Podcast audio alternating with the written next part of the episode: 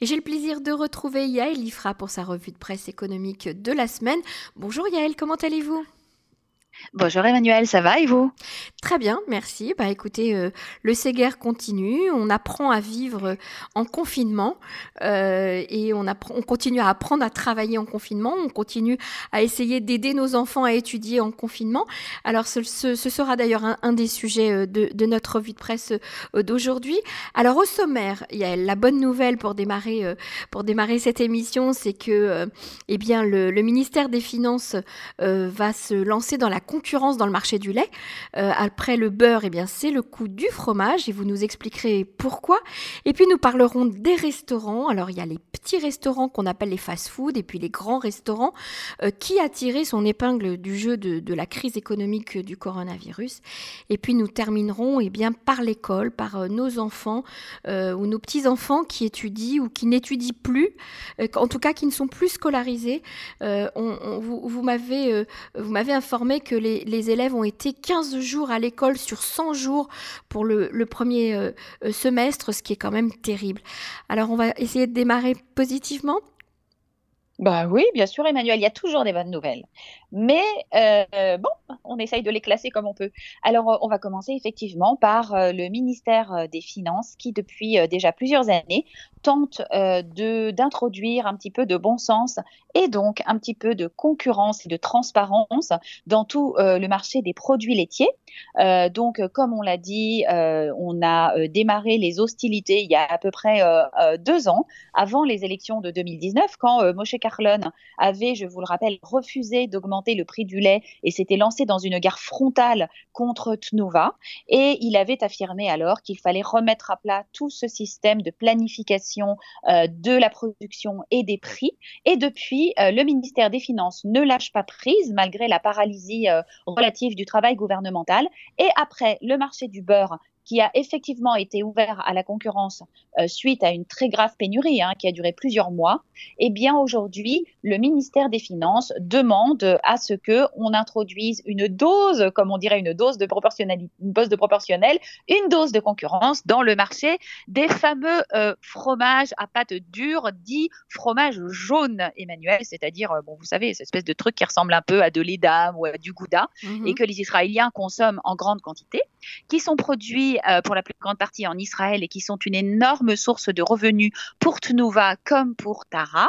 Et effectivement, euh, le ministère des Finances réclame qu'à partir de l'année prochaine, 20% euh, de la demande supplémentaire, c'est-à-dire de la croissance du marché, soit pourvue non pas par une augmentation de la production locale, mais par de l'importation. Ce qui paraît euh, toutefois, hein, bah, c'est Emmanuel, assez logique, pourquoi pas. Il ne s'agit pas non plus de toucher à la part de marché de Nouveau, mais simplement euh, de, de à ce que la croissance soit mieux distribuée. Mhm. Eh bien, figurez-vous qu'après cette annonce, qui en plus, hein, vraiment, c'est pas pour tout de suite, hein, Tnova s'est mis à ruer dans les brancards. Elle a écrit une lettre, enfin la société a écrit une lettre. Alors je fais en passant une petite insiste pour dire que Tnuva s'apprête à être introduite en bourse pour une valeur de 9 à 10 milliards de shekels, n'est-ce pas? Euh, mhm. Puisque effectivement, grâce aux différentes buts qu'a fait la société, elle est désormais une grosse, une grosse société, donc elle voudrait gagner encore plus d'argent euh, dans la bourse, mais c'est pas pour ça qu'elle va lâcher sa mainmise sur le marché planifié et monopolistique du fromage. Et donc euh, Tnuva n'est pas du tout contente. Et qu'est-ce qui s'est passé? Eh bien, figurez-vous que ce n'est pas Tnuva, mais le patron de la Istadrout, Arnon Bar David, qui a adressé une lettre à Binyamin Netanyahu pour lui dire que la situation était très très grave, qu'il faut absolument arrêter cette démarche d'ouverture du marché du fromage parce que on va tuer les agriculteurs israéliens, les éleveurs de de de, de euh, de vaches. laitières, Emmanuel. Et puis pas seulement, il y a une usine qui se trouve à Beth Shean et euh, une autre usine qui se trouve euh, à Tel Yosef. Et il a annoncé que c'est des milliers de salariés qui vont être licenciés et que l'usine pourrait même fermer. Imaginez-vous quand même. Hein mhm. euh, donc, euh, euh, on y va avec un grand marteau pour assommer une mouche, en quelque sorte. Il s'agit de faire très très peur au gouvernement. Et puis, il a bien fait remarquer que les usines se trouvaient dans la périphérie et que donc les ouvriers qui y travaillent sont très paupérisés et que ça mhm. sera terrible. Alors, je rappelle donc hein, que le syndicat des salariés de Tnuva est un des plus puissants du pays, que chaque salarié de Tnuva, à chaque fois que la société a été vendue, a exigé et obtenu six mois de salaire comme condition à leur accord à la vente de la société, que je présume qu'ils s'apprêtent à recevoir également une certaine part de, de l'introduction en, bourse. Donc, je mhm. conseille à Monsieur Arnon Bar-David de la Istadroute de défendre peut-être les caissières de supermarché ou les vigiles ou les personnes qui sont véritablement fragilisées sur le marché du travail que bizarrement la Istadroute ne défend jamais. Donc, une fois de plus, on voit qu'on a une alliance euh, des groupes de pression et des grands corps pour surtout éviter tout changement sur un marché qui arrange bien tout le monde. Et moi, j'espère que le ministère des Finances ne va pas lâcher prise et qu'on aura du fromage importé de l'étranger en plus grande quantité dès l'année prochaine.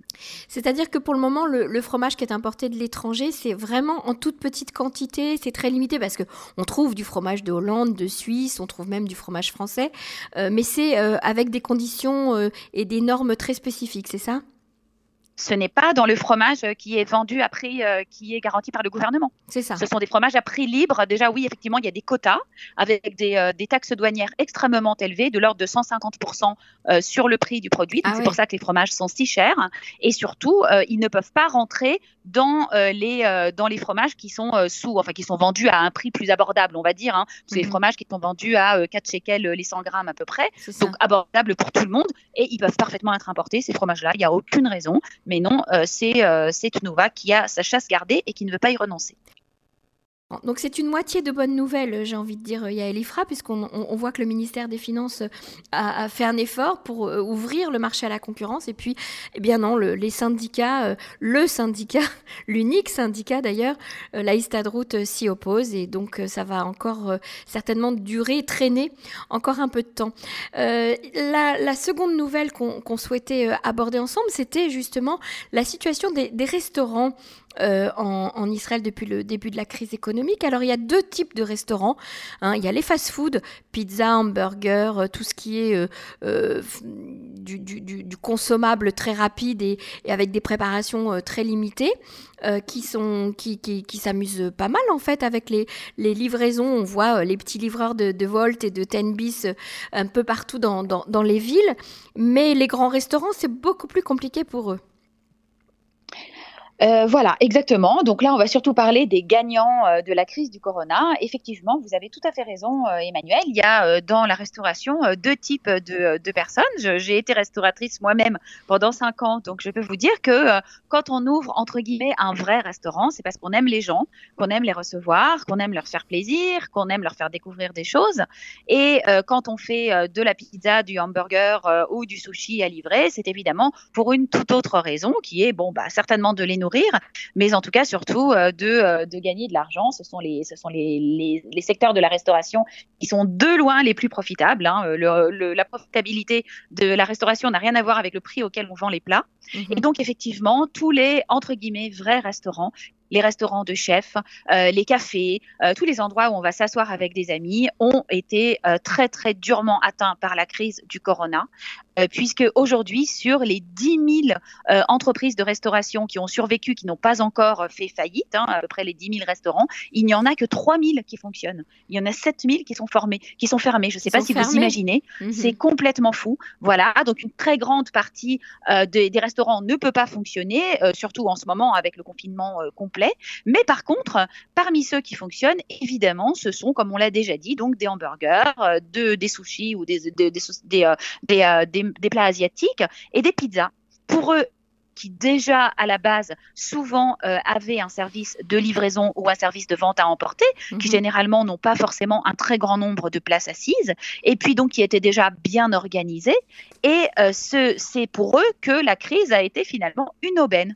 Et donc dans le magasin, dans le dans le pardon, dans le quotidien The Marker, euh, une interview avec un certain nombre de ces restaurateurs qui avouent à demi mot que ben, les choses ne se sont jamais aussi bien passées pour eux et que effectivement ils ont interviewé par exemple le euh, propriétaire de Japanica, qui se trouve également être propriétaire d'une équipe de football. Donc euh, Japanica, c'est une très grosse euh, chaîne de restaurants asiatiques, 500 hein, millions de chiffres d'affaires par an de shekels. Et donc il explique que évidemment pour lui, le Corona, pour du point de vue de la profitabilité, c'est ce qu'il y a de mieux. Il a licencié bah, la moitié de ses employés puisque les restaurants sont fermés, mais il explique qu'il fait le même chiffre d'affaires que l'année dernière. Mhm. Imaginez-vous, les commandes à emporter ou les commandes en livraison ont doublé Et il explique que du coup, bah, il a viré euh, la moitié euh, de son équipe de cuisine, qu'il n'a plus besoin d'hôtesse, qu'il n'a plus besoin ça, de donc il a moins de faire le frais. ménage, etc. Mhm, Il a beaucoup moins de frais et évidemment, sa profitabilité en a énormément augmenté. Et donc, ce qu'on explique, c'est que certainement, on a beaucoup entendu parler, vous savez, des restaurants qui étaient complètement lessivés euh, par les sociétés de livraison Volt et Tenbis, ces fameux livreurs de Volt qui ont pris le, qui ont pris le contrôle, qui ont pris le pouvoir à Tel Aviv, parce qu'il faut quand même que, savoir qu'ils touchent 27% du montant de la commande euh, Mhm. hors TVA, donc c'est quand même énorme, hein, c'est plus Mhm. du quart. Euh, mais pour tous ces fast-foods, souvent les pizzerias, etc., avaient déjà leur propre service de livraison. Donc pour eux, finalement, ils se sont retrouvés avec un énorme volume de commandes sans devoir dépendre de ces sociétés et ils expliquent tout net euh, qu'ils gagnent énormément d'argent. Également, ils nous expliquent qu'il va y avoir des changements euh, d'hab- d'habitude. Ils estiment que même après la suite du corona, mhm. euh, probablement les gens vont continuer à travailler de la maison en partie, tout le monde ne va pas sortir déjeuner, enfin, ou s'acheter quelque chose dehors, que les gens vont garder l'habitude de commander euh, des repas. Il y a aussi toutes les économies qu'on a faites pendant le corona, de tout l'argent qu'on n'a pas dépensé. Et donc, ils estiment que très certainement, du point de vue de l'immobilier de la restauration, il va y avoir des changements, puisque effectivement, il faut savoir que les loyers commerciaux en Israël sont extrêmement élevés. Ils sont plus élevés qu'à Paris, par exemple. Mhm, mhm. Et donc, euh, pour un restaurateur qui doit payer son loyer tous les mois, euh, les frais fixes sont très élevés. Si bien que, d'une part, je pense que le marché va se rééquilibrer. On entend déjà hein, euh, un petit peu parler de personnes qui ouvrent des points de vente, pas seulement de restauration, mais qui disent qu'ils ont obtenu des très bonnes conditions de loyer en raison de la crise. Donc, je pense que ça va se rééquilibrer. Mais également, ça va être aussi la fin des très, très grandes surfaces. Enfin, il y en aura probablement moins de ces immenses restaurants qui ressemblent un peu à des halls de gare. Ils ont également, dans cet article, interviewé un restaurateur qui a un gros restaurant à, à Natania, et donc en fait, qui a deux grandes salles, et il a dit qu'une des salles, il l'a transformée en salle de préparation de commandes, et Mhm. que ainsi, il a pu augmenter considérablement euh, ses, euh, ses ventes. Également, très très intéressant, il y a eu euh, tous les cafés et restaurants qui se sont transformés en ce qu'on appelle en hébreu Maadania, qui est un petit peu en français, vous savez, euh, le, le traiteur, c'est-à-dire le des- café ouais, qui fait euh, Mhm. voilà, c'est pas le traiteur du mariage, hein, voilà, c'est le traiteur, celui qui fait des plats à emporter, des pâtisseries, des salades, un Des peu comme la transformation, Mhm. voilà, comme la transformation qu'on a connue dans les dernières années en, en France des boulangeries qui se sont transformées en semi-restaurants, eh bien c'est un petit peu le contraire. Là, ce sont les restaurants qui se transforment en semi-boulangerie, pâtisserie, Mhm. enfin on se comprend.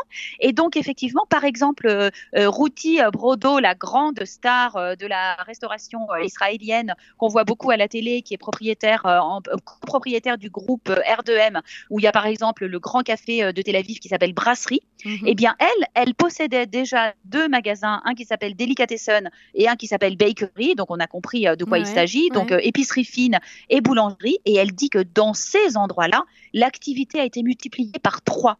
Alors, elle dit certes, mes restaurants sont fermés puisque euh, on n'a plus le droit d'accueillir du public, mais du coup, on a C'est ça. dé- déporté une partie de l'activité euh, vers ces points euh, de vente qui sont semi-restauration, euh, semi-vente à emporter et livraison, bien entendu. Et on se rend compte que la crise a rebattu les cartes également du secteur de la restauration.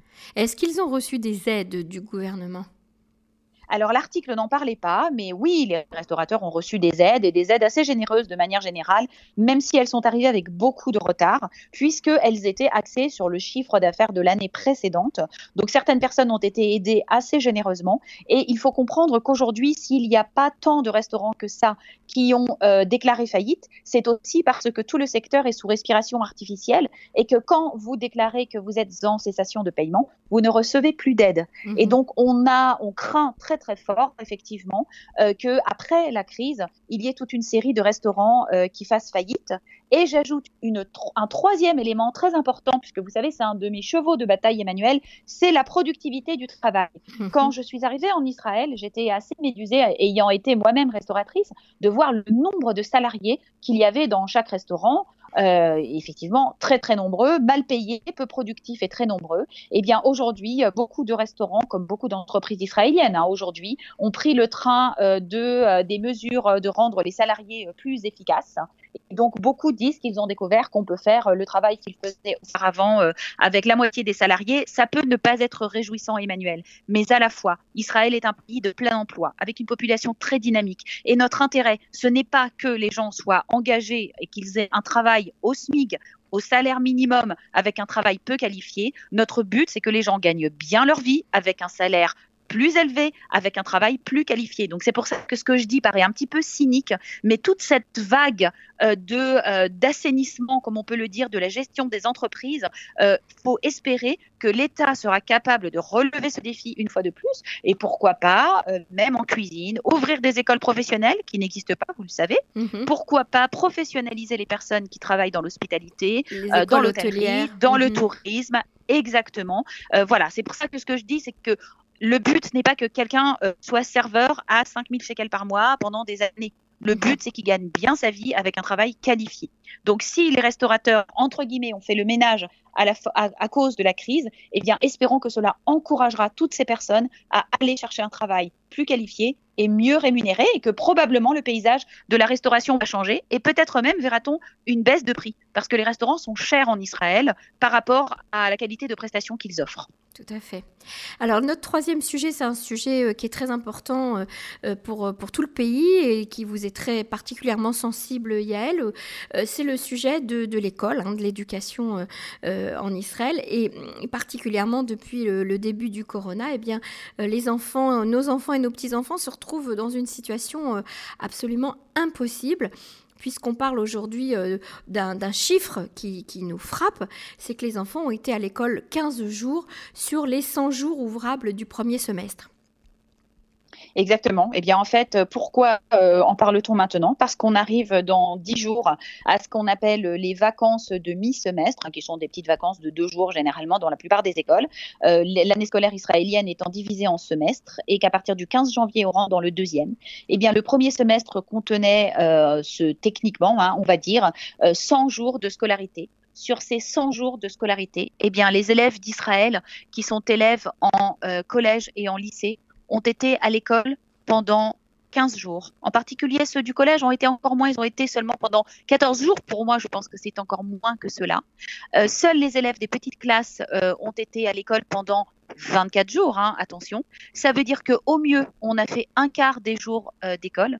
Au pire, on en a fait à peine un sixième. Et évidemment, ce ne sont pas des journées de scolarité pleines comme celles auxquelles on est habitué euh, normalement, même si la journée euh, de scolarité est assez courte en Israël, mhm. parce que le ministère de la de, l'éducation avait déjà en début d'année, avec le plan de Yoav Galant, raccourci énormément et coupé énormément dans le nombre d'heures pour pouvoir faire les fameuses capsules, etc.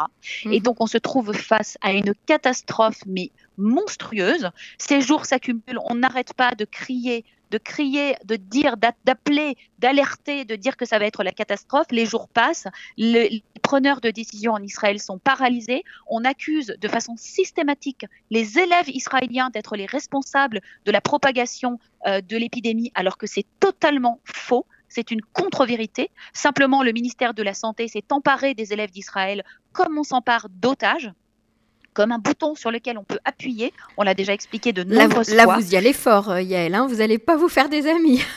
ah, mais je ne suis pas du tout la seule à le dire. Hein. C'est aujourd'hui, euh, tout le monde est d'accord sur le sujet.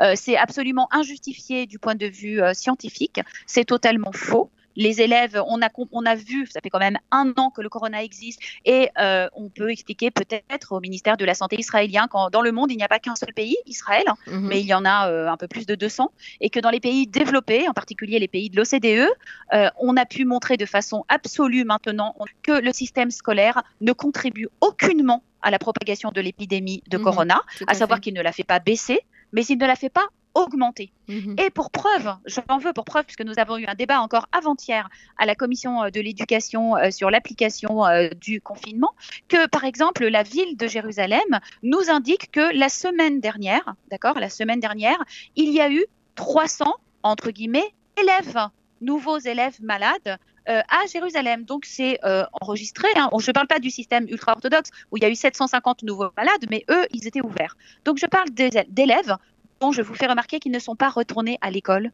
depuis le 6 décembre. Donc ils ont été contaminés au sein de la famille? Mais évidemment, on le sait. 85% des élèves sont contaminés entre eux quand ils traînent dans la rue parce qu'ils n'ont pas école.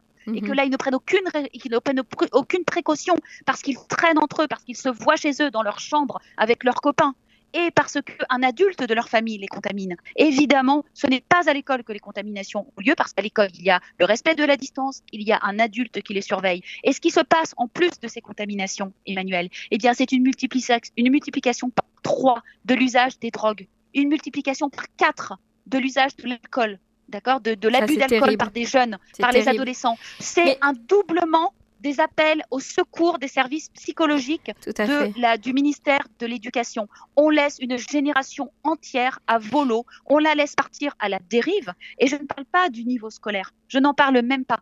C'est-à-dire que là, euh, euh, dans, deux, dans deux ans, quand on aura la nouvelle étude PISA qui va sortir, ah ben, personne ne comprendra pourquoi le niveau d'Israël ne continue pas à augmenter avec tout l'argent qu'on y a mhm. mis. Mhm. Évidemment, on a fait perdre une année complète à nos enfants.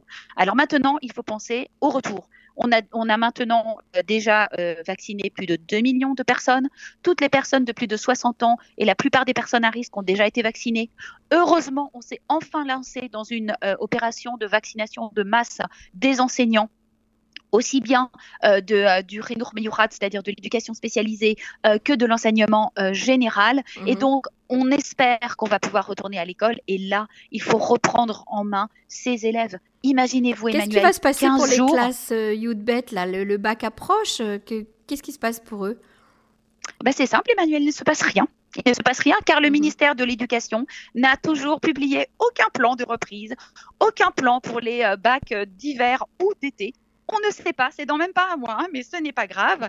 Euh, je, ne sais pas très bien euh, que à quoi pense ce ministère. Euh, est-ce que pourquoi vous ne il n'y a pas, de budget? Vous ne pensez pas, Yael, que justement c'est très symbolique et très significatif, enfin très révélateur de, de, ne pas penser à la jeunesse, à l'éducation, à l'avenir de nos enfants, de faire comme si ce n'était pas un sujet? Exactement, je pense que vous avez tout à fait raison. Au-delà des personnes dont c'est le métier, Hein, donc euh, les éducateurs, les psychologues, euh, euh, les personnes qui sont, qui sont au contact quotidien des jeunes en difficulté et les parents, bien entendu, puisque l'Association nationale des parents fait aussi un, un, très gros boulot. Eh bien oui, bah écoutez, hein, ça va passer, hein, c'est une victime comme une autre. Ce n'est pas du tout l'avenir du pays, c'est pas du tout nos futurs soldats, c'est pas du tout nos futurs entrepreneurs, c'est pas du tout nos futurs scientifiques, c'est juste des enfants qu'on a abandonnés, on a oublié ces enfants à mmh la maison, on a fermé la porte, comme l'a dit euh, très très justement il y a dix jours euh, Bibas euh, qui dirige l'association des maires d'Israël. Il a dit bah écoutez, je vous propose que directement on éteigne la lumière et on ferme la porte, comme ça on ne verra pas qu'il y a quelqu'un à l'intérieur et on ne l'entendra pas non plus. C'est exactement ça qui est en train de se passer. les gens se renvoient la responsabilité les uns sur les autres et j'ajoute que le ministère de la Santé a déjà commencé hier son boulot de sa page en disant que ah bah c'est pas sûr qu'on puisse rouvrir les écoles parce que alors à ce moment-là parce qu'on va nous dire maintenant alors oui tout le monde est vacciné mais pas les enfants. On ne peut pas vacciner les enfants de moins de 16 ans. Le vaccin n'est pas au point.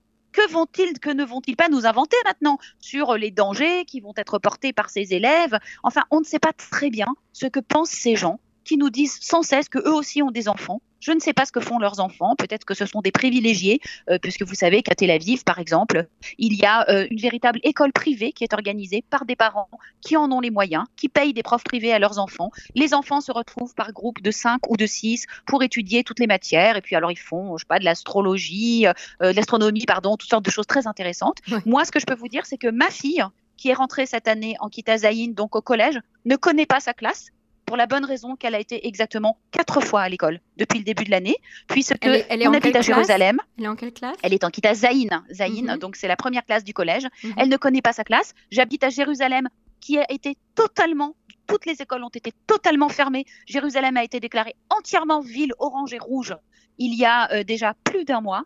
Euh, quand ce n'était pas le bidoude, c'était les fermetures ou c'était le confinement. Euh, c'est une année perdue on ne sait que faire avec nos enfants, on a honte de les regarder, on ne sait pas quoi leur dire, et on voit très bien qu'à l'étranger, ça ne se passe pas comme ça. Il y a des pays où la, maladie effectivement est très élevée, on ferme, oui, on ferme. Pour deux semaines, pour trois semaines, même peut-être pour quatre semaines. En aucun cas, aucun système n'a été fermé autant de jours que le système scolaire israélien depuis le mois de mars de l'année dernière. Mmh. C'est une honte pour notre pays pour un pays où, on disait que l'enfant était roi, euh, eh bien c'est vraiment extrêmement décevant de ce manque de considération euh, envers euh, nos enfants, envers leur, leur état psychologique, envers leurs besoins, envers leur éducation et leur avenir. effectivement, c'était important de le signaler, Yael Ifra. Merci beaucoup pour cette revue de presse économique, toujours aussi passionnante et importante. On vous retrouve la semaine prochaine sur les ondes de Cannes en français. Merci Yael. Merci Emmanuel.